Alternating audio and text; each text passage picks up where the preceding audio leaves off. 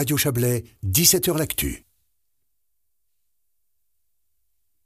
On peut entrer sous la coupole fédérale pendant une session normale avec des sujets de démocratie bien rodés, certains importants comme la VS ou la politique énergétique ou alors plus anecdotiques comme l'obligation du port du casque à vélo ou la légitimité de couper les cornes des vaches. Ou alors on peut entrer au Parlement fédéral et à sa première session se trouver avec une guerre devant soi. Bonsoir Raphaël Maim. Bonsoir. C'est l'aventure qui vous est arrivée. Hein. Vous, êtes, euh, vous venez d'entrer au, Parlement fédéral, au Conseil national. Vous êtes élu euh, vert, vaudois. Euh, et puis voilà, c'est pas du tout une entrée de routine. Hein. Alors j'imagine bien que vous n'avez pas pris la parole sur la guerre en Ukraine, mais enfin tout de même, vous êtes arrivé dans un moment historique. Oui, c'est vrai, c'était particulièrement lourd, d'autant que euh, littéralement dans les minutes qui ont suivi mon assermentation, je me suis assis à ma place, à ma nouvelle place, et euh, la première, le premier débat, la première discussion qui a eu lieu, c'était sur une déclaration solennelle du Conseil national euh, pour condamner l'agression russe en Ukraine, avec à la tribune l'ambassadeur d'Ukraine qui était présent, avec un ton très lourd, des prises de parole toutes extrêmement solennelles, à l'exception de l'UDC, soit dit en passant qui a refusé cette déclaration pour des raisons absolument incompréhensibles qui m'ont beaucoup choqué.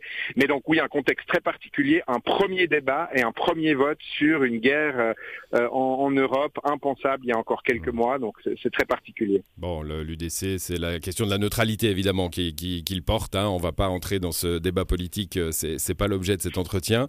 Euh, ça fait un, petit moment de, vertige tout de même. J'imagine déjà Hein, on, a, on a eu l'occasion de parler plusieurs fois à des, à des primos entrant dans, cette, euh, dans ce, vénérable bâtiment. Euh, il y, a, y, a, quelque chose, hein, prêter serment, euh, lever la main, jurer ou, ou, promettre. Il y, a quelque chose déjà d'extrêmement solennel quand en plus on, on entre, dans, comme je le disais, dans une phase assez historique. Vous avez eu un moment de vertige? Oui, c'est très impressionnant. Le, décorum est impressionnant parce que ce sont des images qu'on voit à la télé. Moi, j'avais déjà eu l'occasion de visiter le, palais fédéral à la tribune, mais d'y siéger, c'est évidemment tout différent. Euh, c'est assez vertigineux. Il y a beaucoup d'émotions. Il y a aussi un sentiment d'humilité parce qu'au début, nécessairement, on ne connaît pas les codes, on ne connaît pas le, fonctionnement du Parlement. Moi, j'ai siégé euh, une quinzaine d'années dans un Parlement cantonal, mais c'est très différent. Donc, de l'humilité et aussi un sens de la responsabilité parce que tout de suite, on doit presser sur le bouton pour dire oui, pour dire non, pour s'abstenir. Euh, en quelque sorte, il n'y a, a, pas de, de période d'essai. On est tout de suite un parmi 200 pour voter. Et c'est sûr que ça implique une certaine responsabilité d'emblée. Alors, il n'y a pas de période d'essai, mais par contre, euh, il, est, il, est, de bon ton de dire pendant quelques temps, il faut observer, voir comment ça marche avant de, de, de s'affirmer. C'est votre, c'est votre programme alors je me suis pas exprimé à la tribune pendant cette session, aussi parce qu'en effet j'estime qu'il faut rester humble au début quand on connaît pas le quand on connaît pas le fonctionnement du Parlement, aussi parce que les, les prises de parole à la tribune c'est souvent des rapports de commission, donc comme j'ai pas encore eu l'occasion de siéger en commission, j'avais pas de rapport à, à faire.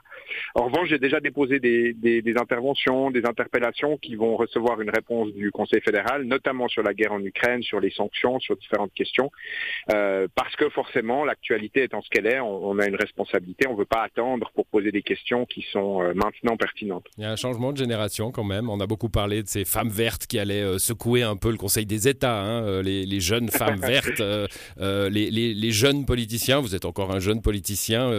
ça veut aller vite oui, mais il y a évidemment une, certaine, euh, une certaine impatience face à une, politique fédérale qui est quand même terriblement lente à, mettre en œuvre les réformes dont on a besoin pour, la planète, pour la paix, pour, la solidarité, si on, reprend la, question ukrainienne.